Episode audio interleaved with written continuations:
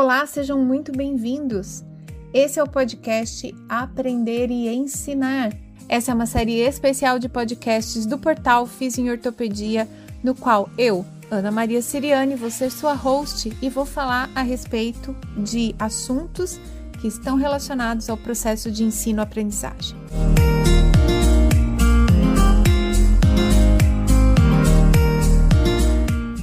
Você é estudante, professor ou você é um profissional de saúde que precisa continuar estudando para se manter atualizado.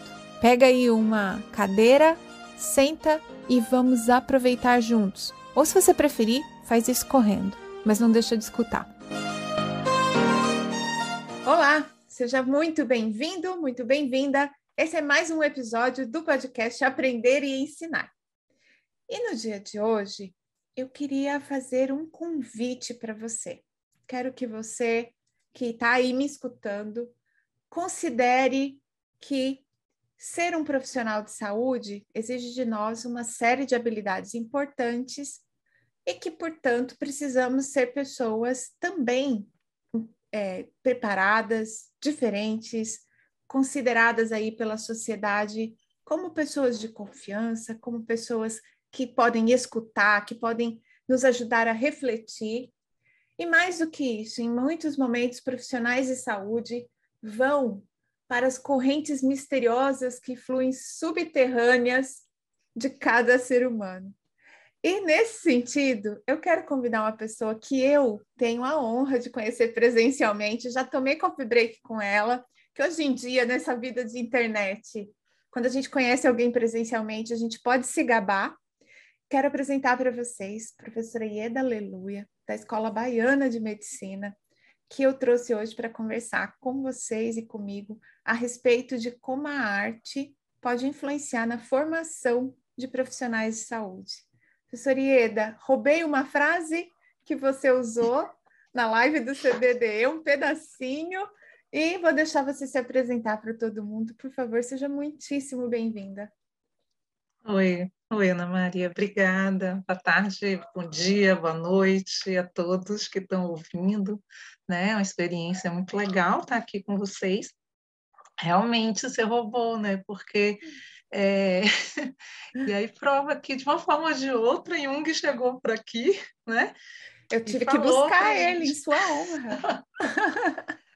é, porque é uma coisa da alma mesmo, né? Eu acho que a gente para trabalhar com, com o outro, a gente tem que trabalhar com a gente, a gente tem que desenvolver esse escutar, tanto do outro, mas também escutar a gente mesmo, né?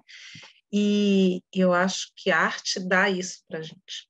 Então, eu sou um pouco, assim, é, suspeita, né, para falar, porque é um assunto que eu realmente gosto, sempre gostei, apesar de que tive um período assim de tempo na vida um, afastada, meio que, né, cortada desse que é exatamente o tempo de, de ser estudante, né, de, de medicina, eu sou médica de, de formação, e nessa época a gente não tinha tempo nem tinha estímulo, porque a formação era bem voltada para o técnico, né?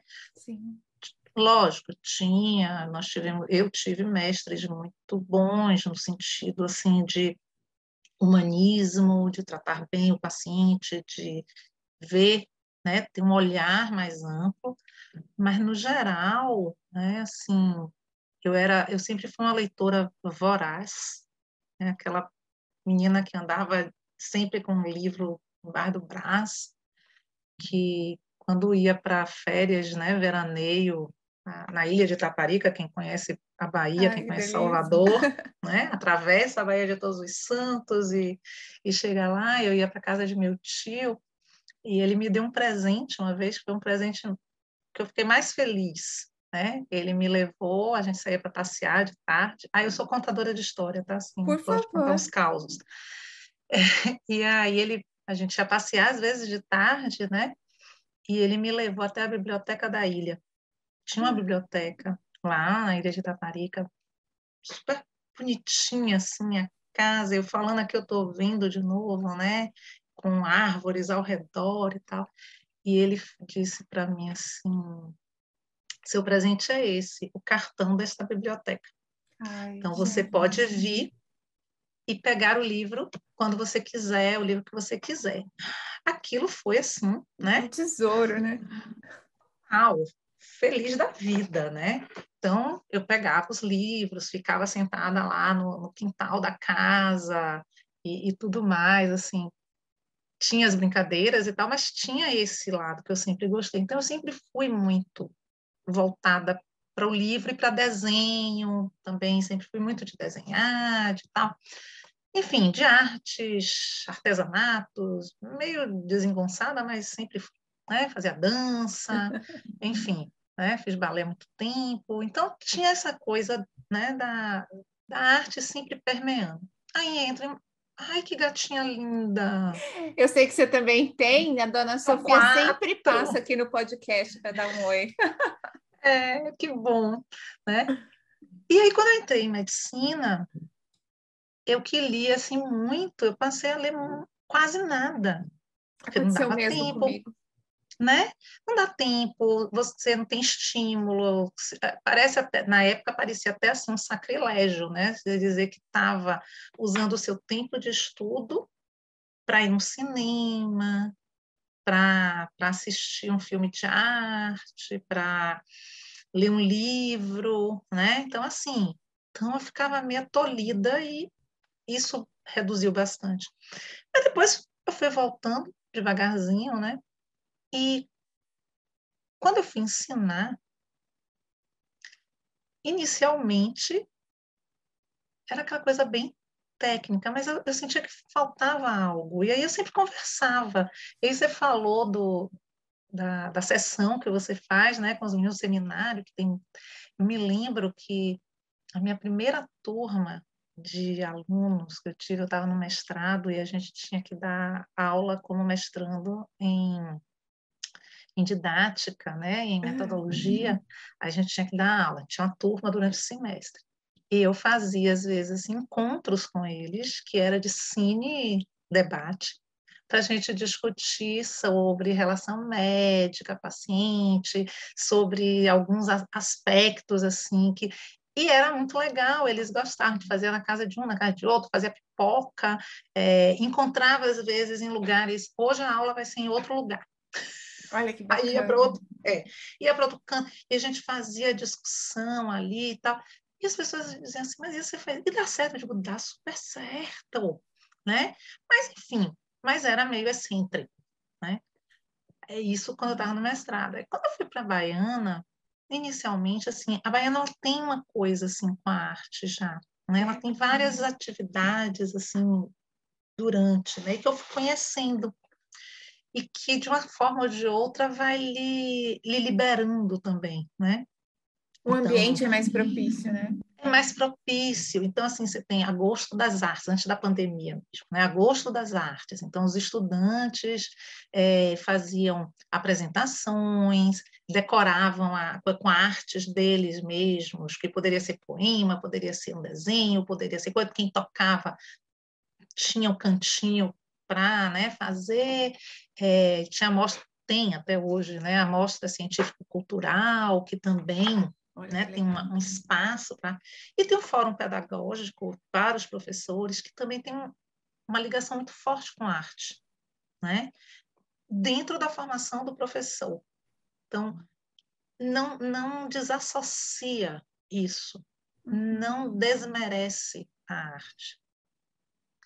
Então, a gente vai, assim, é, por que não usar um pouco de arte? Então, uma música para trabalhar uma, um determinado assunto, então fazer ela como vamos dar o gatilho ouvir essa música, ou então um, um videozinho, né? Pegar um, um, um, pedaço, né? De uma cena de um filme, um poema, um, um texto de um livro, e aí a gente ia fazendo, né?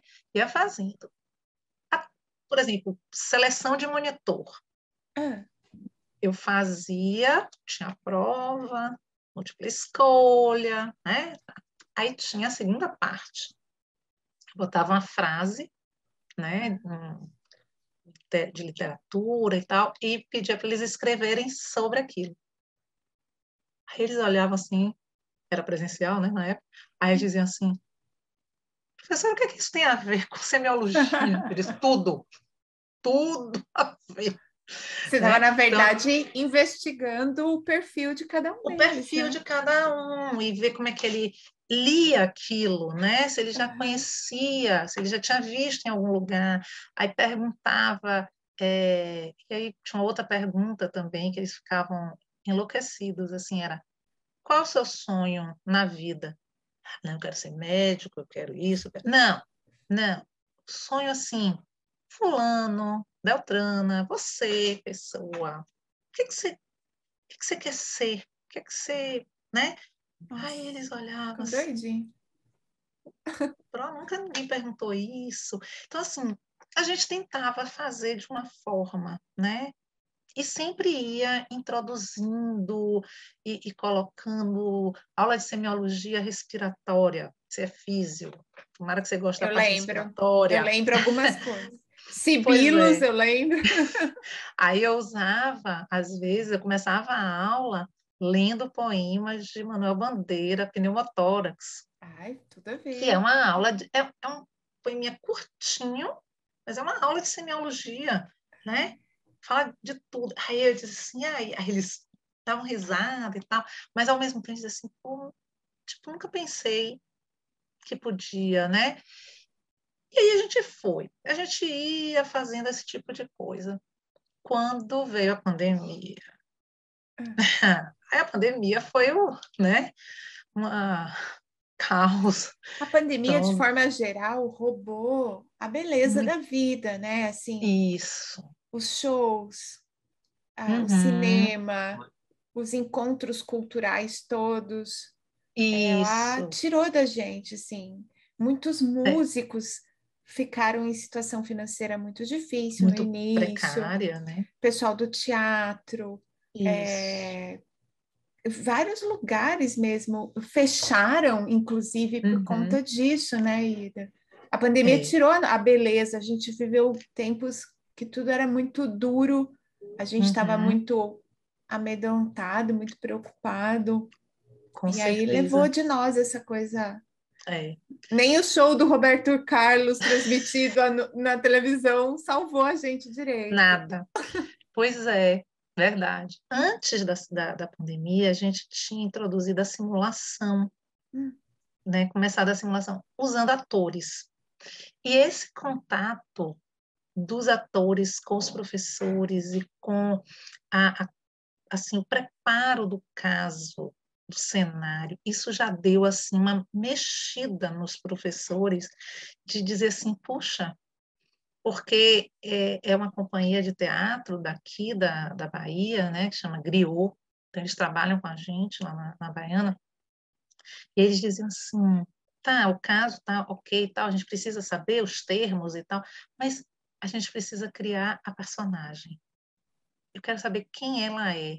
É. E aí elas, é, ele, aí a gente parava a dizer assim, ué, olha só. Então assim, então isso já, já deu uma, né? E aí veio a pandemia, no início a gente ficou realmente muito desestabilizada, acho que a palavra é mesmo essa, tendo que reinventar, tendo que reaprender e aprender muitas outras coisas. E aí, lógico que a arte ficou meio, né? Uma. Mas. E aí eu vou falar bem, muito dessa experiência da Baiana, depois eu falo Legal. um pouquinho da, da UNEB. A gente já tinha iniciado em 2019, para o primeiro semestre, um módulo que era de autocuidado, né? saúde mental e autocuidado, e que envolvia os rodízios de desenho, música narrativa, literatura e meditação. Isso para o primeiro semestre. A gente já tinha introduzido meditação também no quinto. Isso como carga horária? É... Com carga horária obrigatória. Todos os alunos passavam. Então, a gente dividia eles, eles rodiziavam, ficavam acho que quatro ou cinco semanas em cada quatro semanas em cada rodízio, uhum. né? Então, no primeiro semestre. A gente chegou a fazer um trabalho depois para ver eles depois indo para o segundo semestre, como é que Sim, eles claro. viam aquilo, foi bem interessante, né? Então a gente já estava nesse movimento. Aí veio a pandemia, a gente mudou, passou isso para o virtual, então a grande coisa era como é que vai ser isso no virtual. Funcionou, funcionou. Era realmente assim, quase que uma válvula de escape também. E a gente viu que o internato estava muito doído, muito sofrido, porque para formar, e aí não ia formar, ia atrasar. No início, tudo parou, inclusive o internato, né? Foi. Foi mesmo. E eles têm essa coisa, né? E ainda estão, assim, inclusive pagando a formatura, anos, Tudo. a família fazendo um sacrifício. E aí você fala, Nossa. não, não vai ter festa também. Nossa. Não pode. Foi, foi muito sofrido, foi muito duro. Então a gente. E também, assim, e a própria carga horária. Então, o que fazer? Então, a nossa reitora, né, a doutora Maria Luísa, ela já vinha assim, deu a ideia tinha as, as optativas, e dentre as optativas, ter algo desse eixo mais humanístico. E aí veio o de medicina e arte, que inicialmente era muito voltado para o desenho, com a mesma professora que é do primeiro semestre, né? Que é Iris, é uma grande companheira, grande parceira, né? Na, nisso. E, e ela começou, a gente conversou, discutiu, me botaram para ser meio a ponte para acompanhar ela e tal. Eu comecei a acompanhar as aulas, mas assim, ela e, e a gente bolou mais ou menos o que, que ia e foi bem interessante. Tinha outros módulos, outros, outras optativas, tipo espiritualidade, medicina, é, tinha meditação também, uhum. para tentar dar momentos não só de respiro, mas de uma reflexão diferente sobre o que estava acontecendo e o que profissão, enfim, né? E seguiu e eu fui acompanhando e aí a gente resolveu acrescentar acrescentar literatura. É. Juntar desenho e literatura. Por quê? Primeiro porque eu adoro literatura, né? Então, assim, eu gosto de ler, como eu disse no início, e eu tinha voltado a, a, a, a ser não tão voraz, mas bastante, né? Assim, com a, com a leitura. É, eu tinha feito um curso na online, aí vem as benesses do, da tecnologia, né? Uhum. De medicina e literatura na Universidade de Lisboa, né? Com a professora Isabel Fernandes e tal foi assim, uma experiência fantástica de ver coisas que a gente fazia meio é, intuitivamente e não tão formalizadamente. Então, deu mais assim deu mais respaldo, deu mais é. né, força, coragem, coragem e, e, e, mais instrumentos também, né? Sim. Mais ferramentas para a gente poder trabalhar. Na UNEB, a UNEB parou, parou mesmo, assim, né? E aí na, o retorno foi com é, cuidados assim, ah, você faça algum curso, é uma oferta especial, extraordinária, a gente chamou, como a UFBA também foi. Aí eu e minha colega, professoras de semiologia, como é que faz semiologia à distância, assim, é. a parte prática, né, de habilidades, exame, tem como. Aí a gente fez assim, vamos fazer um curso com as nossas amigas de letras do grupo da gente de medicina e literatura. Ah, vamos fazer um curso de medicina e literatura. E a gente faz um curso de extensão nessa oferta extraordinária. E vamos ver. E foi assim muito legal. Nós tivemos assim alunos de letras e alunos de medicina de vários momentos, né, do, do curso. E, e as aulas eram comigo e Maristela e Nelma, que é de letras. Então a gente escolheu contos, que eram coisas mais curtas, né? Pra... E a gente fazia as ligações e as discussões. Aí eu fiz assim, poxa, funcionou tão legal, foi uma coisa tão boa de reflexão, de estimular as pessoas a lerem, de mostrar às pessoas que existem né, outras coisas e como a gente pode trazer mundos, é, olhares, experiências via literatura. Aí eu disse, vamos, virei para Iris e disse, Iris, vamos juntar desenho e literatura? Ela, vamos, vai ser muito bom. Aí a gente juntou, entendeu? A gente juntou. Eu fico imaginando vocês maquinando as coisas. E online, e online, assim, né? Sim. Faz um zoom, vamos discutir. E a gente fez, né? Trabalhando, escolhemos alguns contos, alguns trechos, e, e aí fazia a leitura, eles liam previamente, trazia, fazia o desenho, relacionando com o que tinha lido, com o que tinha tocado. Poderia ser não do, do texto em si, mas do sentimento que suscitou. Uhum. E depois a gente pedia para eles escreverem né, um texto de 55 palavras. Aí vinha aquela coisa assim: treinar a síntese, a escolha das palavras, tudo que 55 você... palavras é pouco pra caramba. É, mas é um exercício, é. sabe assim, do, do, essencial, da palavra escolhida, da, que, que é muito A ideia bom. principal, né? É, e, e, que tem tudo a ver quando você tem tudo a ver com a gente da área de saúde, né? Quando você vai uhum. escrever, que você tem que fazer, às vezes, uma A documentação do paciente. Não Isso. pode ser um livro mas também não pode é, ser uma coisa né, feita ativamente, sem, sem pensar, né? Uhum. Então, eu usei uma palavra que não é, não, é, eu usei uma palavra que não é portuguesa. Não. Ativamente não. ao oposto, mas tudo bem. Enfim. Não, tá tudo certo. tudo certo. tudo certo.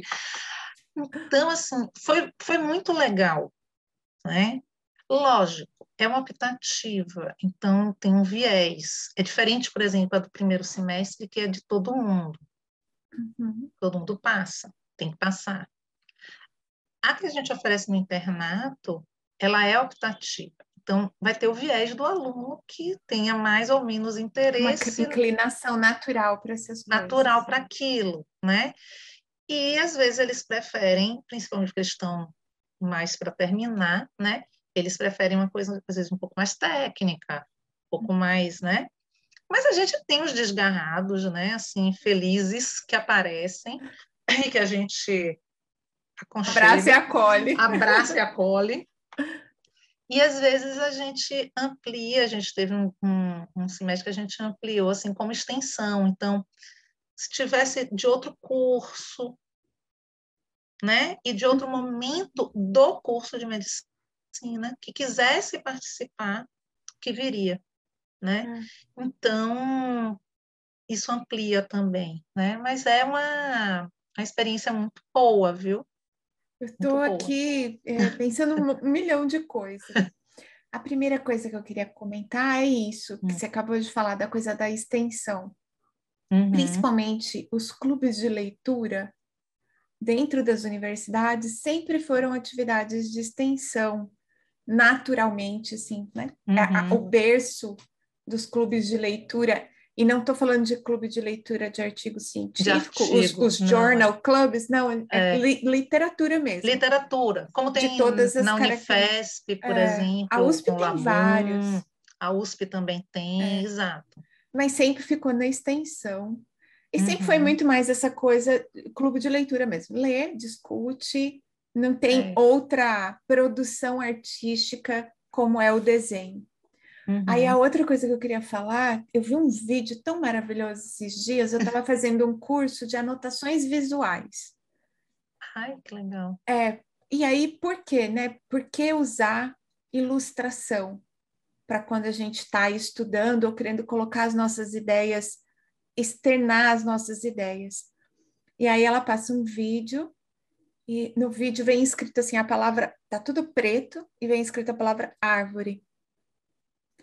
E aí a pessoa que está no vídeo fala assim: qual foi a primeira coisa que veio à sua mente? E é a imagem de uma árvore. Porque o uhum. cérebro uhum. humano, ele entende imagens. Tanto é que, que tem. fala, né? É. Tanto a, que tem... a, a, linguagem da psique é imagem. É imagem. Tanto que tem algumas é, disfunções cerebrais, pós-AVC, outras lesões cerebrais, uhum. que a pessoa olha o objeto, ela sabe o que é e não consegue nomear. Nomear, exatamente. A afasia de Wernicke. É. A gente tem isso, né? No... Porque a primeiro é. registro das coisas para o cérebro, o córtex visual é muito mandatório no cérebro, né? É. E aí eu fico pensando, a, gente está falando dessas coisas e as pessoas podem estar tá pensando, ah, mas é desenho. Não, gente, tem uma base uhum. neurofisiológica de aprendizado violentíssima dentro desse negócio.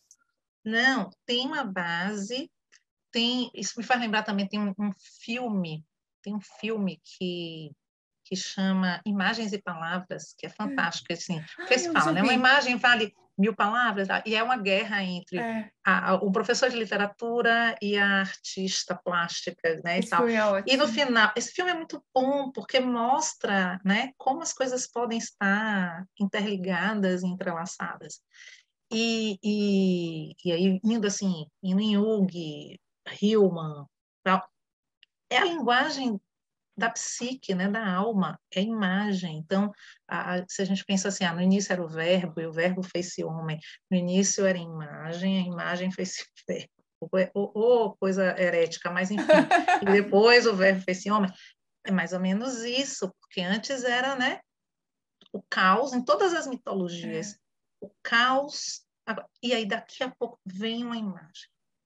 Aí, a partir dessa imagem, vem as nomeações, uhum. né, e tal. E quando você trabalha, e aí assim, você também tem duas coisas assim que a gente hoje discute muito na a arte, ela tem uma função, a função de nos tocar, a função de nos afetar. Não necessariamente gosto, né, uma arte boa, uma arte ruim, não, não é isso. Mas assim, eu uso a arte de forma utilitária ou eu uso a arte pela arte? O ideal é usar a arte pela arte. É. Porque a gente tenta. Lógico que quando você traz isso para o acadêmico, você traduz. Está usando como ferramenta, está usando como ela ferramenta. Está tá sendo tá utilitário. Tá, é, está sendo utilitário. Mas é um utilitário que não é porque tem que ser utilitário você quer muito mais que aquilo promova essa reflexão, essa sensibilização, essa abertura de olhar, né? É quase é uma educação de sensibilidade, né? Então assim, que não tem uma utilidade, como diria, né, Manuel de Barros, né, essas insignificâncias, né, que você eu gosto das insignificâncias, eu gosto das coisas pequenas sem utilidade, é isso, é arte, né? Então, pegar parafuso, porquinha, que não serve para nada e, e, usar. É. Mas quando a gente mostra para o aluno assim que para você desenhar, você tem que ter uma mão firme, você tem que ter um senso de observação, você tem que ter, ó, Chegou o bebê aqui. É, chegou. Gente, é. esse é um podcast de gatos. Acostume-se com, com, isso. Tome seu antialérgico e viva feliz. E pronto. Escuta a gente. Escuta a gente, exatamente. O rabo. Aí, assim, você, é, quando você trabalha com aquarela, né? Nossa, super difícil o controle das camadas então, para intensificar isso. a cor. Então, assim, aí você diz assim, aonde eu tenho controle de verdade. Então você diz assim, calma, que é o que a pandemia, né, também poderia ter mostrado para a maioria das pessoas. Deixa eu abrir aqui para ela. Ai, peraí, bebê. Ah, pronto, só um pouquinho, tá? Gente, donas é... de gato são assim. A gente prioriza assim. o gato, desculpa. É, é verdade. Desculpem os ouvintes, mas, enfim. Então, assim, você vê que por mais que você faça certinho, a água escorre, a cor não fica totalmente igual, você não consegue reproduzir exatamente igual que você fez.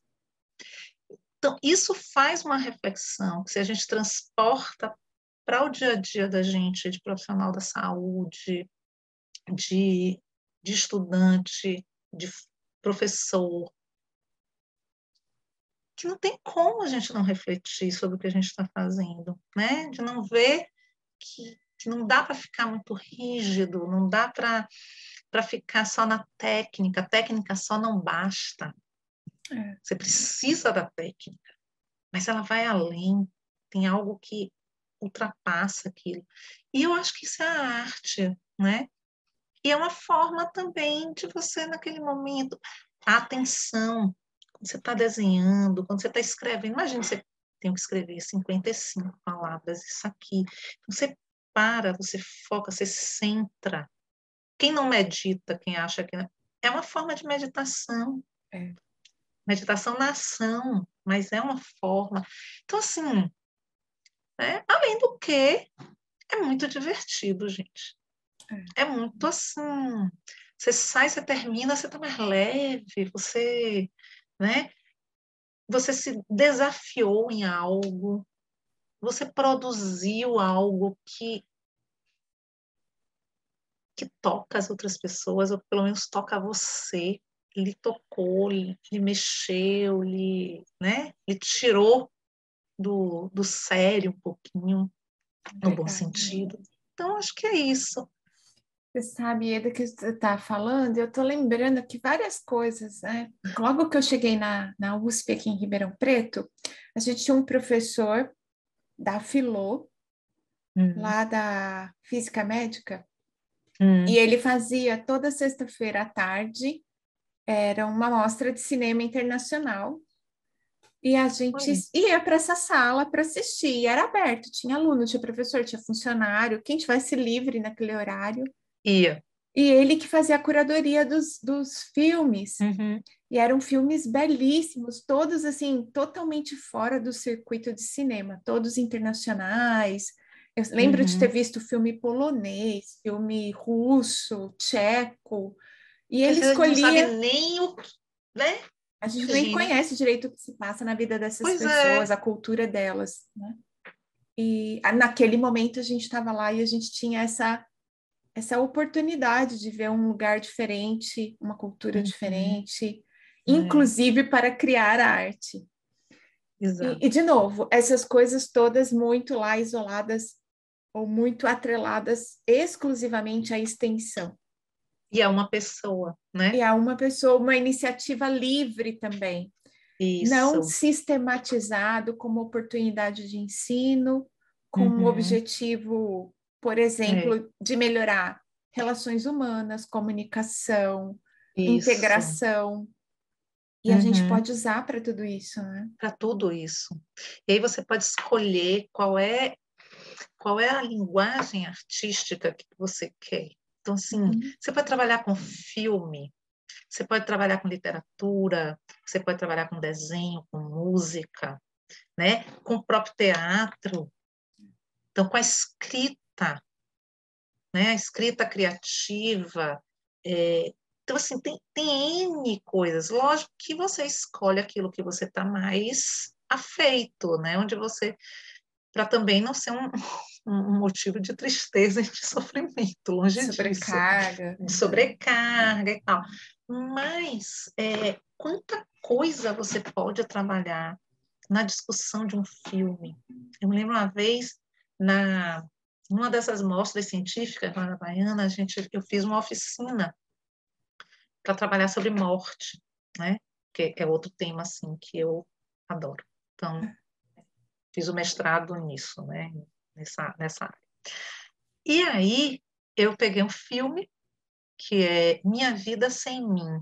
É um filme belíssimo. Você não conhece? Muito bom. Se você encontrar, acho que dá para encontrar na puxicando aí na internet.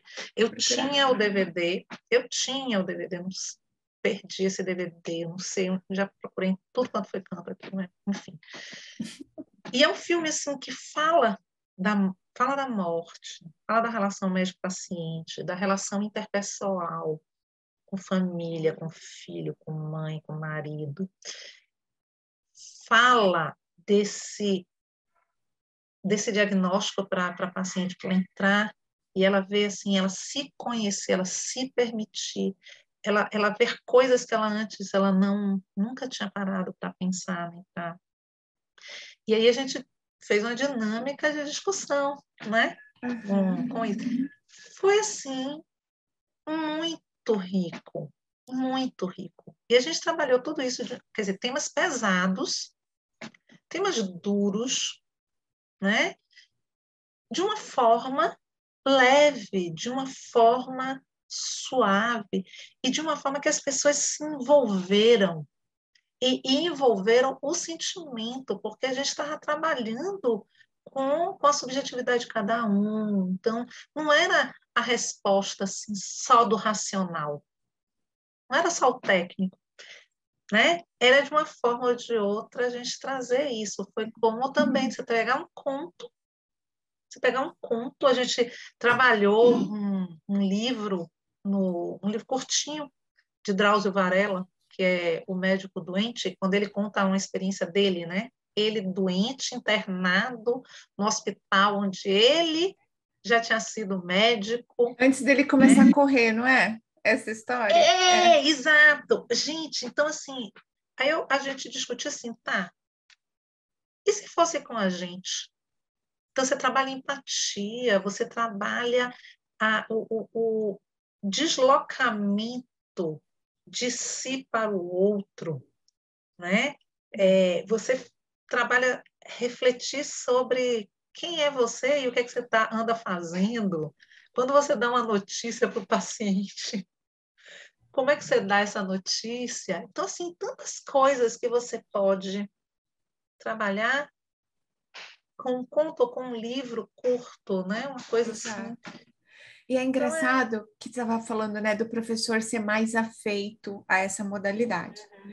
Uma coisa, por exemplo, aconteceu comigo na, na graduação. A nossa professora de psicologia mostrou para a gente, fez a gente assistir com ela o The Wall. Ah, sim. Que é uma história que conta, né, da, do uhum. desenvolvimento, uhum. assim, da, dessa condição psiquiátrica do, do autor do ator principal. Principal. E é diferente, lógico. Ela podia passar o filme, a gente discutir, né, né, né, mas não. Aí ela conta, ela conta em que época do, do, do ano foi, em que época da história foi gravado o filme, gravado. quem eram os atores, quem era o diretor, como é que isso se relacionava com a música, né? E o álbum The All então, é. imagina, eu não esqueço isso. Isso não vai embora da minha memória. Não vai embora. É, não vai. E aí, a outra coisa que eu queria comentar, né, para quem é professor e lembrar desses ganchos para suas aulas. Uma coisa é você falar de uma condição é, neurológica degenerativa. E aí você diz, ah, no mundo tantas pessoas assim, assim, assados sofrem, tem isso, esses são sintomas, tarará, tarará. Outra coisa é você sentar para assistir aquele filme que a professora tem. Para sempre Alice. Para sempre Alice. Maravilhoso. Porque você vê uma pessoa passando pela experiência e o aluno ele não vai esquecer o impacto é. que tem na vida de uma pessoa que é professora, Fantástico. ter aquela condição clínica de se esquecer, a, a angústia dela de pensar numa estratégia para se chegasse a um determinado momento e ela quisesse tirar a própria vida, como ela ia fazer. Né? E as discussões éticas que podem éticas ter que sobre você tem. isso. Exato. E, e aí Suporte sai... familiar, é, tudo. Dinheiro, né? né? As condições financeiras. Tudo. É. E aí sai daquele número, que é um número, Passa uma porcentagem. Uma, e passa a ter uma fisionomia, uma, uma história, um contexto. Porque né? as pessoas são, não são feitas de átomos, as pessoas Isso. são feitas de histórias. Histórias, exatamente. Roubei mais uma frase da professora Ieda. Essa não é minha, eu, eu roubei também.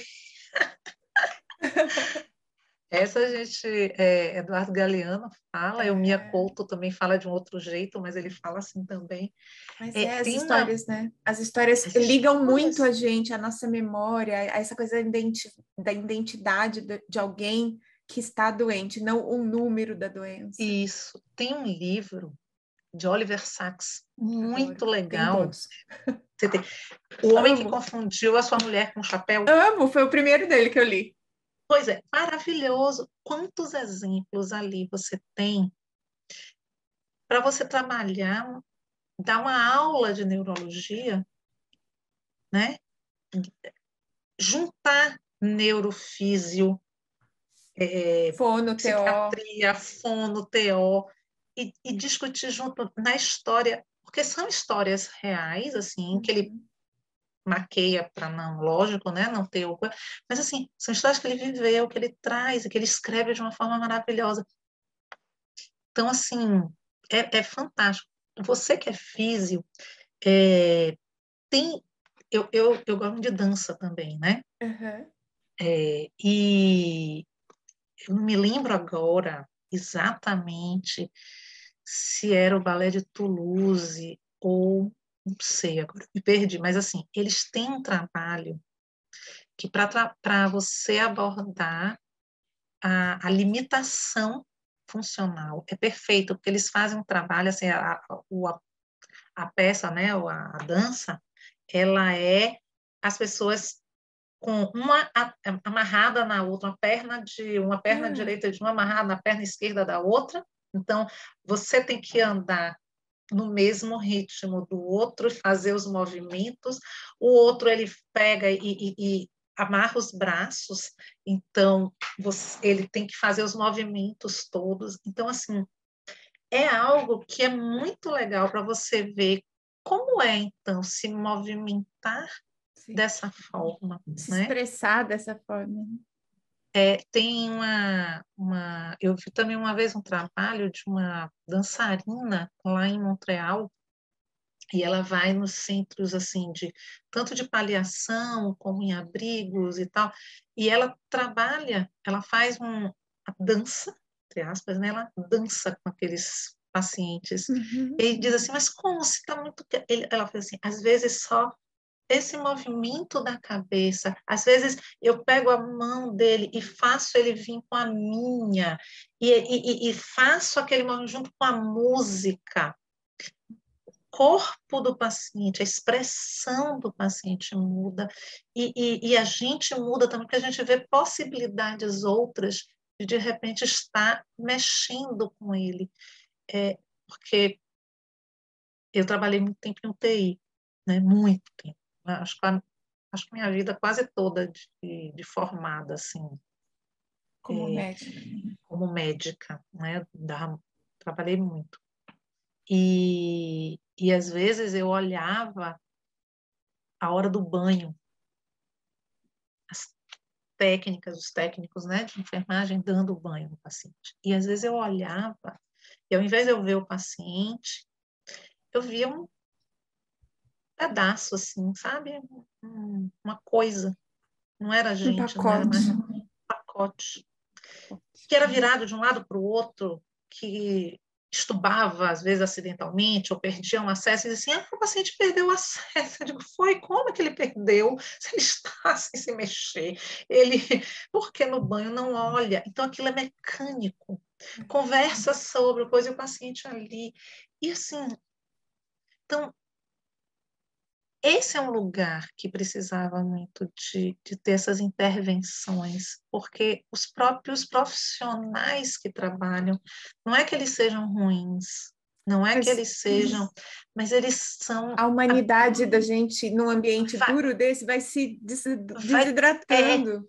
Vai, é, vai, é muito difícil, é muito difícil, né?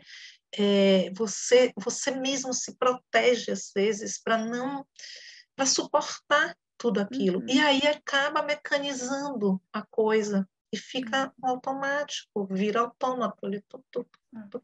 E você deixa de ver que aquele paciente é uma pessoa que tem uma história, que tem que, e que você tem que ter um cuidado, que às vezes você está mexendo ele, ele pode estar tá sedado, ele pode estar tá em coma, mas ele está sentindo dor, ele pode estar ouvindo, assim, ele pode estar não ouvindo, falando, mas está ouvindo. Mas está ouvindo, né? Então, às vezes eu, às vezes eu intervia e dizia assim, ó, oh, gente, menos, ó, oh, porque o paciente e tal. Hum. Aí tinha uns que me olhavam assim, meio estranho, outros diziam assim, ah, é mesmo, é mesmo, doutor, é mesmo, peraí. E aí percebia, né, e, e, e mudava um pouquinho. Então, acho que é assim, é, é, a arte a arte continuamente talvez ajude a gente a, a manter a nossa sensibilidade, a nossa humanidade, né? Não se perder é tanto. Porque é uma profissão, as profissões de saúde são profissões muito duras. É. é fácil se perder no dia a dia. É né? fácil, é muito fácil. Como professor também, não é improvável. Sim. De jeito nenhum. É, é muito porque você entra. Né? É, é, e hoje, a gente lembrando assim do, do filósofo Byung-Chul Han, né, da hum. sociedade do cansaço e tal, a gente entra numa coisa assim de produção, produção, produção, é, que se a gente não se der conta, a gente deixa de ter esse olhar contemplativo, é. a gente deixa de ter essa escuta sensível eu, e atenta. O professor também, eu estou passando, acho que esse momento. Eu estou chegando a 20 anos na USP. Uhum. E há muitos anos, já desde 2009, eu dou a disciplina que eu dou no formato que ela está, assim, de carga horária, uhum. de assuntos. Agora a gente vai passar uma reestruturação, fazer uma mudança, é sempre bom, né? É. Mas há muitos anos eu estou fazendo isso. E às vezes eu me sinto cansada, porque eu vou uhum. envelhecendo e os alunos continuam chegando com aquela mesma faixa etária, com aquelas mesmas. Isso. Ai, professora, tem que escrever a caneta ou a lápis? Ai, professora, entrega hoje ou amanhã? Sabe assim? Não pode digitar, não? Sabe, essas coisas assim, que você vai ficando mais Ei. velho e eles que têm a mesma idade. Uhum. Então, não é difícil a gente se deshumanizar também é. nessa não relação. É não. Não, é não é nada difícil.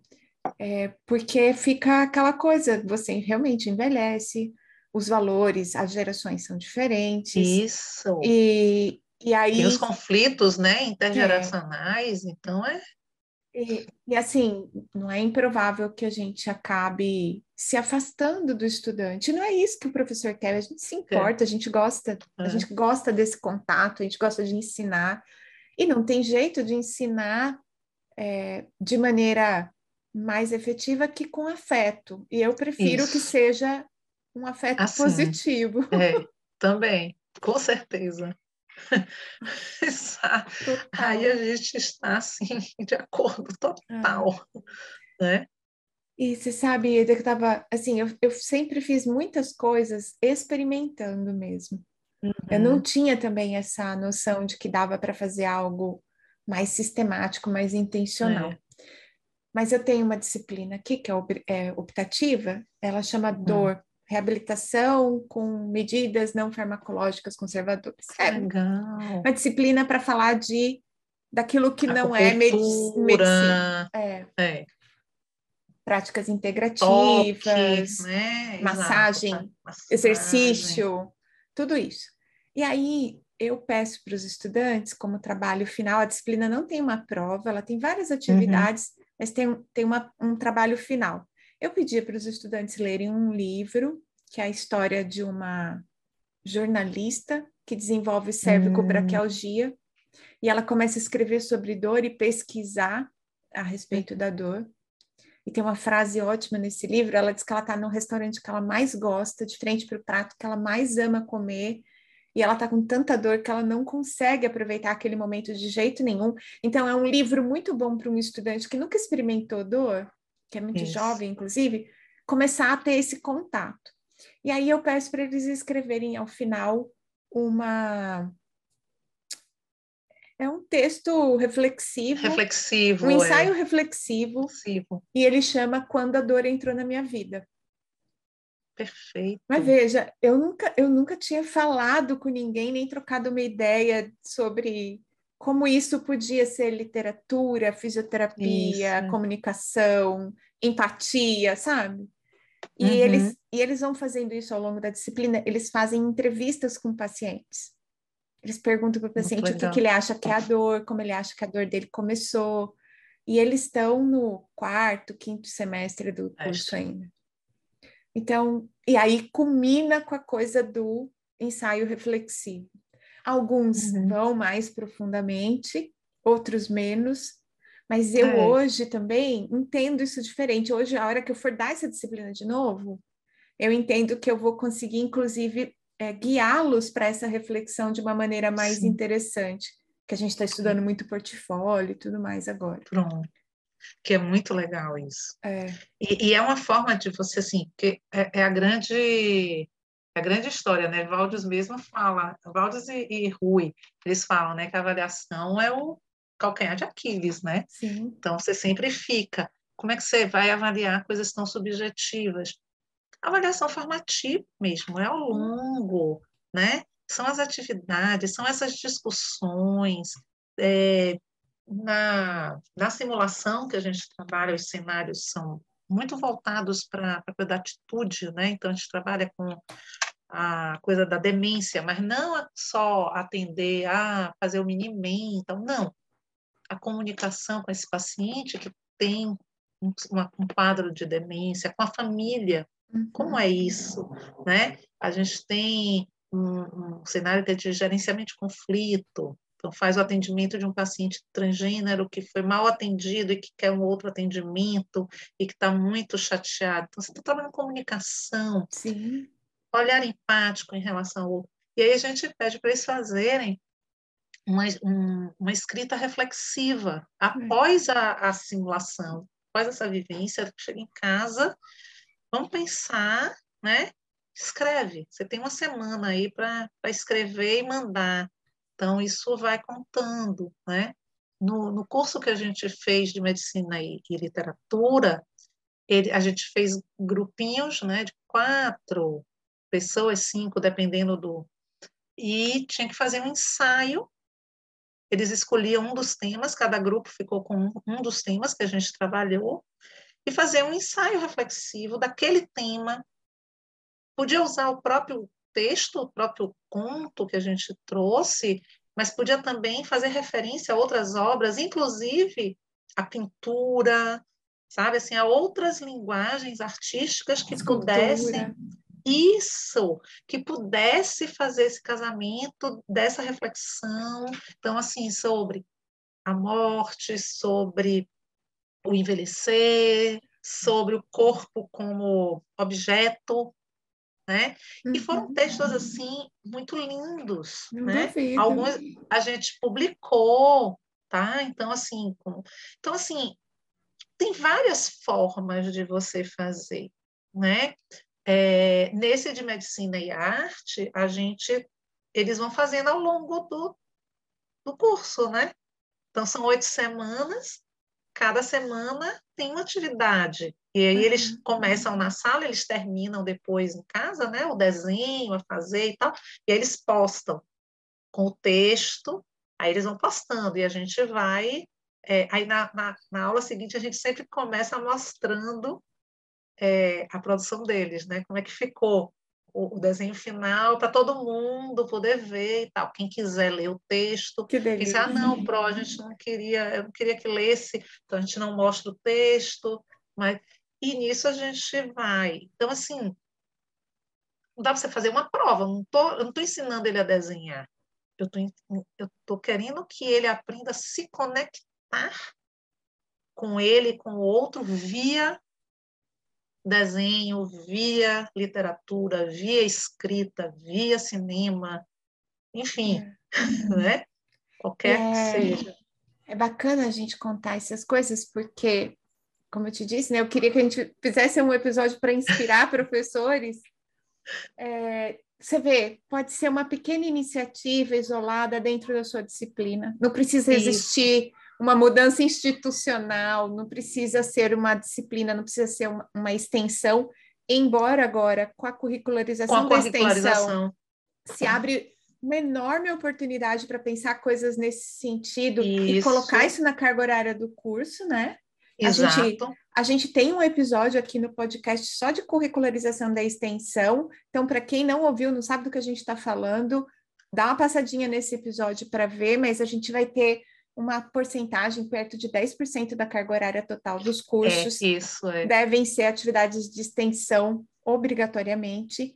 E há uma uhum. discussão se os estágios entrariam ou não nisso, mas para todo mundo que está aí disposto a pensar coisas diferentes daquilo que a gente já faz, que é assistência, uma boa disciplina aí de um clube de leitura, algo relacionando Isso. arte de diferentes modalidades, né? E assim, fica é. aí uma inspiração para todo mundo. É, e assim, o professor, assim, ele tem que se envolver, né? Ele tem que também querer acreditar que aquilo, aquilo que ele está fazendo é, é formação do uhum. aluno, né? Ele está formando a pessoa, né? Então assim, vai é, é aquilo que a gente estava falando desde o início, vai além da técnica, né? Eu, eu brinco com os meninos, eu digo assim, olha, fazer exame físico, todo mundo faz. Eu posso ensinar meu filho que não é da área de saúde, que não é estudante de medicina, a fazer o exame físico, a técnica do exame físico do aparelho respiratório, cardíaco, né? e ele vai fazer muito bem. Ele vai aprender, ele vai fazer. O que é que muda? Qual é a diferença? É o que você faz, é como você faz, é para que você está fazendo aquilo e o que, é que você vai fazer com isso. Então, assim, qual é, como é que você aborda esse paciente? Como é que você raciocina em cima disso? Como é que você se comunica com ele? Como é que você toca ele? Né? E Recebe, tocar né, em todos queixa. os níveis, né? Recebe essa queixa, ouve de verdade o que ele está dizendo e não diz assim, ah, isso é bobagem, é uma bobagem. Vai ele contar a história toda. Ouça, porque às vezes está ali, o que você precisa saber está ali. E às vezes o que a gente precisa saber do que está ali, Eda, é algo que, inclusive, deixa a gente mais tranquilo, do tipo, olha, este paciente não está num momento pessoal para encarar as necessidades Exato. que ele tem de cuidar desse problema. O Exatamente. foco dele está em outro lugar. E aí você, inclusive, pode ficar mais tranquilo. Olha, eu posso fazer até aqui, daqui para frente Isso. não é minha, minha responsabilidade, porque o próprio paciente não está pronto ainda. Isso, e a abordagem muda. E você corresponsabiliza também o uhum. paciente, né? Porque, é, assim, falar do ponto de vista de um médico, né? Porque é a minha profissão, é, a gente tem muito aquela coisa assim de dar a ordem de dizer faça assim, faça assado, vá, ah, não, não. e depois se o paciente não faz, ah, o paciente não aderiu ao tratamento.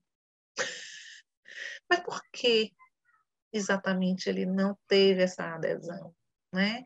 Será que eu fui clara também? Será que eu entendi qual era a necessidade do paciente? Ah, Eda, você está romantizando, porque o tempo é muito curto para você. Sim, gente, mas também não dá para você chegar e fazer assim. Ah, é, é, doutor, eu vim aqui porque eu estou com uma dor, né? Paciente da dor. Uhum. com a dor. Ah, tá. Então vamos fazer uma infiltração, vamos fazer um bloqueio, vamos prescrever três medicações que vão fazer, vão atuar diferentemente e vão controlar sua dor e pronto. Vai embora. Volte daqui há três meses. Faça fisioterapia, faça não sei o quê. É, principalmente dor, né? Que é um, uma, uma coisa que cada um sente de um jeito. Sente de um jeito. E que os impactos na vida são tão diferentes. São né? tão diferentes, e que as condições do paciente são tão diferentes. Hum. Então, assim, uma vez eu ouvi de um, um residente, ele dizia assim, ah, mas isso não é minha função, não, professor, doutora. Eu disse assim, é sim. É. Sua função. Porque você, enquanto médico dessa paciente, você tem que orientar, você tem que falar com a família, você tem que entender, você não pode simplesmente tomar uma decisão sem envolver, sem saber o porquê, sabe? Não uhum. dá. Aí ele ficou olhando para minha cara como se eu estivesse falando assim, ó, uma heresia, ou então uma loucura. Diz assim, essa doutora essa minha preceptora é louca.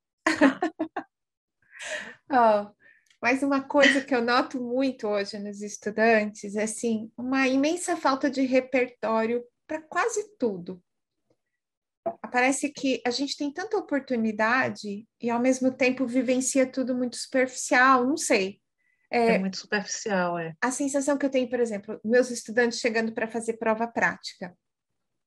Ai, professora, estou muito ansiosa, estou muito ansiosa. Assim, talvez isso não seja exatamente ansiedade. Talvez você esteja com uma expectativa alta a respeito do que vai acontecer. Isso. Talvez você esteja, é, assim, com curiosidade sobre o desconhecido do que será essa prova, mesmo eu tendo explicado. Talvez você esteja um pouco, sim, ansiosa para começar, para desenrolar é. esse assunto. Então, assim, é uma falta de repertório até para explicar o que está sentindo.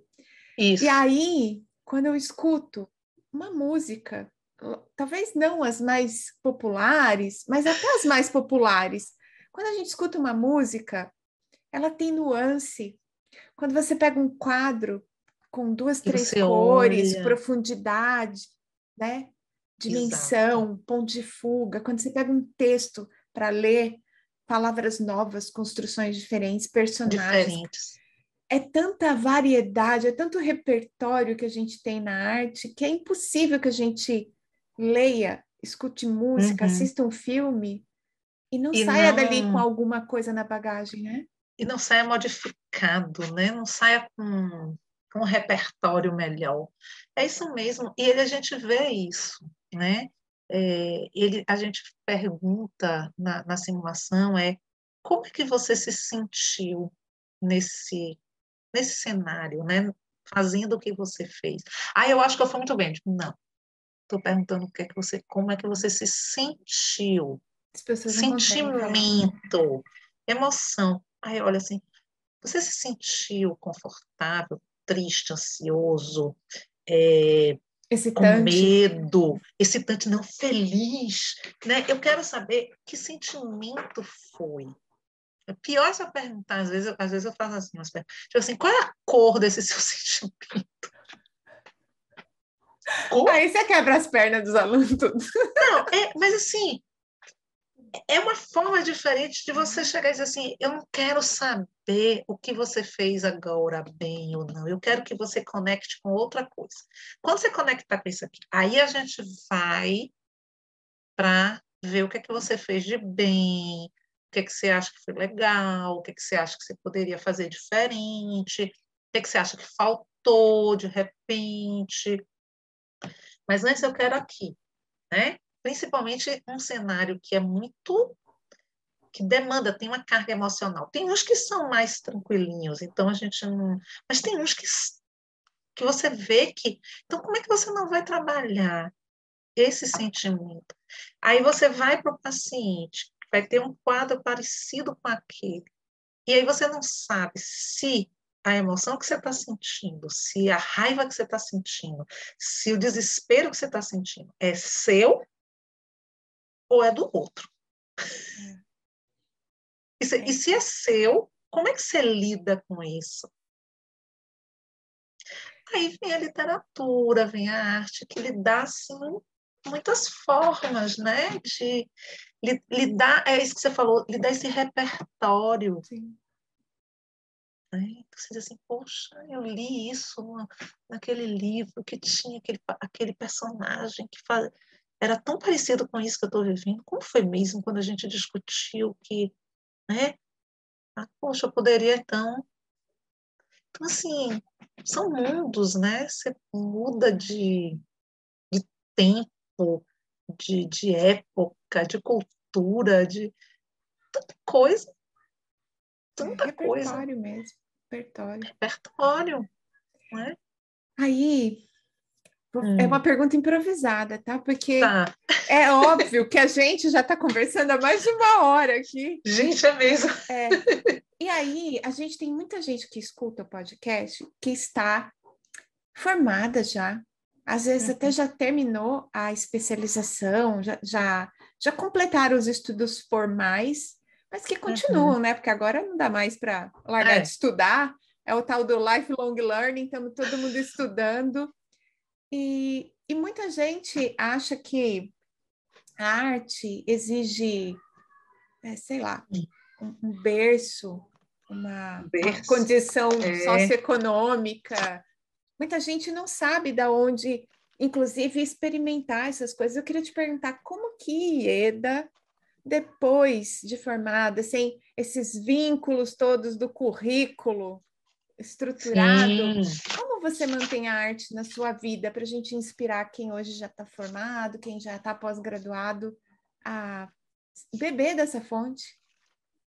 Então, ó, quem tem filho é. pequeno e tal, literatura em museu é fantástico. Você ainda carrega o filho para que, se não tiver filho, vai também, porque é ótimo. Né? É um... Eu adoro. Depois senta, depois senta, toma um café. Geralmente agora os museus todos têm um café, uma coisa. Você senta, toma um café num lugar diferente. Eu acho muito legal. É pausa, é um olhar, tantas coisas lindas e diferentes que existem, né? E aí você pode ir tanto do mais clássico ao mais contemporâneo, é, depende. Lê, lê, lê. Faz parte aí de um grupo de leitura. Eu tenho uma amiga que não é da área, assim, ela é médica, mas ela não é da área acadêmica. Ela tem um grupo de amigas e que elas têm um clube do livro, onde elas fazem, elas escolhem um livro, tem assim dois, três meses, elas leem e faz um encontro, cada encontro é na casa de uma, e faz a discussão e tal, e faz um, um café, faz um almoço, dependendo do, do lugar do dia e tal. E aí é, é uma coisa assim, muda, e cada uma resolve assim, como vai ser a abordagem da discussão. Forma muito criativa, muito legal. Nossa, né? ficar de olho. Tem tantas coisas hoje agora com a, a, a pandemia trouxe isso também legal, que abriu uma possibilidade de coisas online. Então, assim, tem várias situações que a gente pode fazer. Laboratórios de leitura né, ligados a, a, às universidades, até sem ser necessariamente um aluno formal, matriculado, público externo, é. é. ser público externo, né? Então, e, e, que vai fazer uma discussão. E a discussão em grupo de um, de um livro é muito diferente da leitura individual. Total.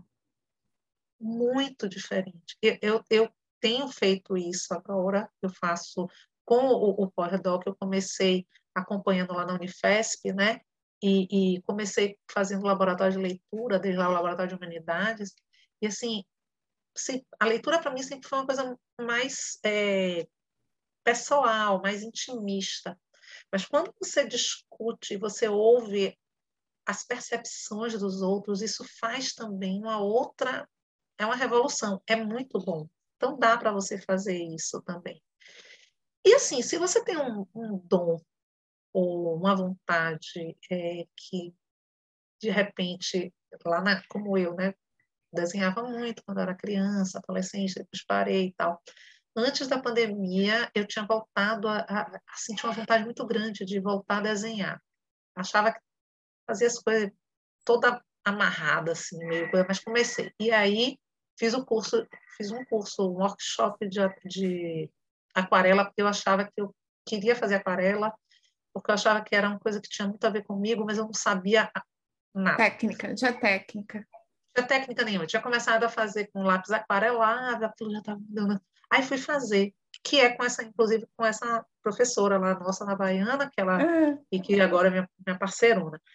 E aí fiz. E aí hoje eu pinto. Sempre que eu posso, eu pinto. É. Tá? E a cabeça é... da gente fica tão leve, né? Naquele momento, eu mudo, sabe assim, traz, o que é que eu vou fazer? É, a cor, qual é a cor que me chama, qual é o... Nesse momento eu estou fora, é um momento meu, um momento de... E, e que eu vou fazendo, eu vou fazendo. E assim, como tudo é fazer, né? Ler, você pega de novo no tombo e volta a ler, e aí de repente você toma de novo aquele gosto pela leitura. Ah, eu não consigo ler. Leia de noite antes de dormir, não, não se cobre. Eu acho que a gente a gente da, da saúde a gente da medicina especificamente falando, né? a gente se cobra demais, a gente é muito perfeccionista, a gente acha que tem que ser tudo perfeito. Não existe isso, não tem perfeição, não existe. Se eu não consigo ler todo dia, mas eu tento ler, ah, eu não consigo ler um capítulo, leia quatro páginas, tá bom, leia. Melhor do que não ter nem começado, né? Pois é. Ah, eu gosto de cinema, eu gosto de filme. Kátia, tem muita coisa boa na internet, na, na, nos streamings, né? O cinema está voltando, mas agora dá também para fazer algumas coisas, mas se não, se não quer ir ainda para cinema, tem muita coisa legal que dá para você procurar né, na internet e, e assistir. Né? Então, assim, é isso. Hoje eu quer escrever, escreva também. Tem os cursos, às vezes, tem umas, umas oficinas né, de escrita criativa, de escrita reparadora, de tem várias coisas assim que inclusive várias coisas gratuitas, viu gente? Gratuitas, exatamente. Você procurar você encontra. Ó, no, logo no início da pandemia, eu fiz eu fiz um, um, um curso de... Não vamos falar quantos cursos nós fizemos na pandemia, senão a gente vai assustar o pessoal. Esse, esse foi ótimo. É, eu fiz pelo Goethe Institute, né? É, um curso sobre crítica de arte, tipo assim, ah. tá? É, é, era com uma curadora, uma, uma, uma, artista e curadora, né? De, ela estava lá na Alemanha, era o projeto dela, ela era brasileira. Uhum. E, e aí ela fez com a gente, com as obras de dois artistas é, africanos, né? E a gente observava meio isso mesmo, o, o papel do crítico. O que que olha, o que que, o que que é essa arte? É, o que é que eu estou vendo? O que é que ela me toca? O, o, qual é o contexto desse artista? É, e aí a gente teve, é, pôde conversar com os dois artistas, teve momentos de né, da gente poder entrar em contato com interação e saber assim de onde vem a sua criação e tal. Tava... Aí depois a gente escreveu um texto coletivo, foi publicado numa revista, né? Aí cada um contribuiu, ela fez a, a arrumação depois e tal. Foi, foi uma experiência muito legal. Conheci pessoas totalmente diferentes, assim, totalmente fora do meu círculo né, normal, uhum. assim, habitual, né? Gente de das artes, das coisas que tem um olhar muito uhum. diferente. Então, assim, disse, é um respiro para a gente também. Gratuito. Então, assim, tem, tem obs, obs, é, assim, possibilidades. Agora, e tempo, né? Tempo a gente não se cobre também tanto. Se não dá para fazer tudo que você quer, faz um, depois faz outro. Experimenta, né? né? Experimenta. É, eu acho que é por aí, né? Ai, a gente arranja muito tempo para trabalho, porque a gente não arranja tempo para a gente. Tem duas coisas para as quais a gente arranja tempo: para trabalhar, para cuidar é. dos outros. Dos outros. Cuidar da gente, não. Né? Aí, Fica quando, é, quando é da gente, o tempo é que cobra, é o, o tempo é. que se arruma na vida da gente. Exato. Ou, como eu falo, às vezes assim, rouba um tempinho das outras coisas, faz um, um exercício de equilibrista, mas sem culpa também, né? Sem, sem cobrança, né? Sem cobrança. Mas tem que querer iniciar, né? Tem é. que se jogar um pouquinho. Aí vai. Ieda, Ó, o bebê veio falar com a gente. Ela é linda demais. é, ela veio. Eu tenho doido, assim, eu sou doida com o siamês. Eu ah. queria te agradecer muitíssimo oh. por este bálsamo de episódio. Eu espero sinceramente que as pessoas vão escutá-lo agora, várias, né? Antes de iniciar o segundo semestre. Então, ainda com tempo para refletir suas práticas de sala de aula e considerar se não tem alguma coisa que pode incluir, inclusive para despertar mais atenção, mais interesse dos alunos, engajar mais em sala de aula uhum. e aproveitar, né? Tem tanta coisa é, bela, interessante e inclusive muito bem feita, como é o pneumotórax, Isso. né? que pode ser super bem aproveitado e que a gente aproveita para trazer um pouco desse ar fresco para dentro da vida dos nossos alunos, os profissionais de saúde. Queria te agradecer mesmo, viu, minha querida? Oh, eu que agradeço. Ana. Não vejo a hora da gente bom. tomar mais um coffee break presencial. Eu também. Você vai ficar bem? Então, é, ainda não, viu? Mas eu estou quase Oh. preparando um material para ir. Valdes está me Oh, estimulando venha. aí com as coisas. Venha. Spoiler. Venha. A Que que gente vai vai se ver. E Ah. aí, de repente, você faz até uma vivência, assim, diferentona lá, lá com a É? gente. É. Ó, é. Gente, vou ter que Spoiler achar do minha agenda aqui. Vou, vou marcar na minha agenda esse Cobain. Ieda, Ah, muito obrigada. mesmo. Se você também, também querida. gostou deste episódio e tem pessoas para quem você acha que deveria encaminhá-lo para ser escutado, às vezes um professor, às vezes um colega, às vezes um amigo que está precisando ouvir um radinho indo para o trabalho para dar uma descontraída na cabeça, não deixa de mandar o episódio. Você também pode Tá. deixar o seu comentário embaixo do vídeo no YouTube ou então aqui no Spotify, que agora o Spotify também tem imagem junto com o podcast. Se Ah, é você é do Instagram, você ainda pode comentar o episódio lá no arroba Fiz em Ortopedia. Mandem para nós as suas impressões e a gente vai ficar muito feliz de saber se vocês também foram tocados pela professoria da Aleluia. Ieda, um beijo enorme. Beijo grande também, Ana. Muito bem.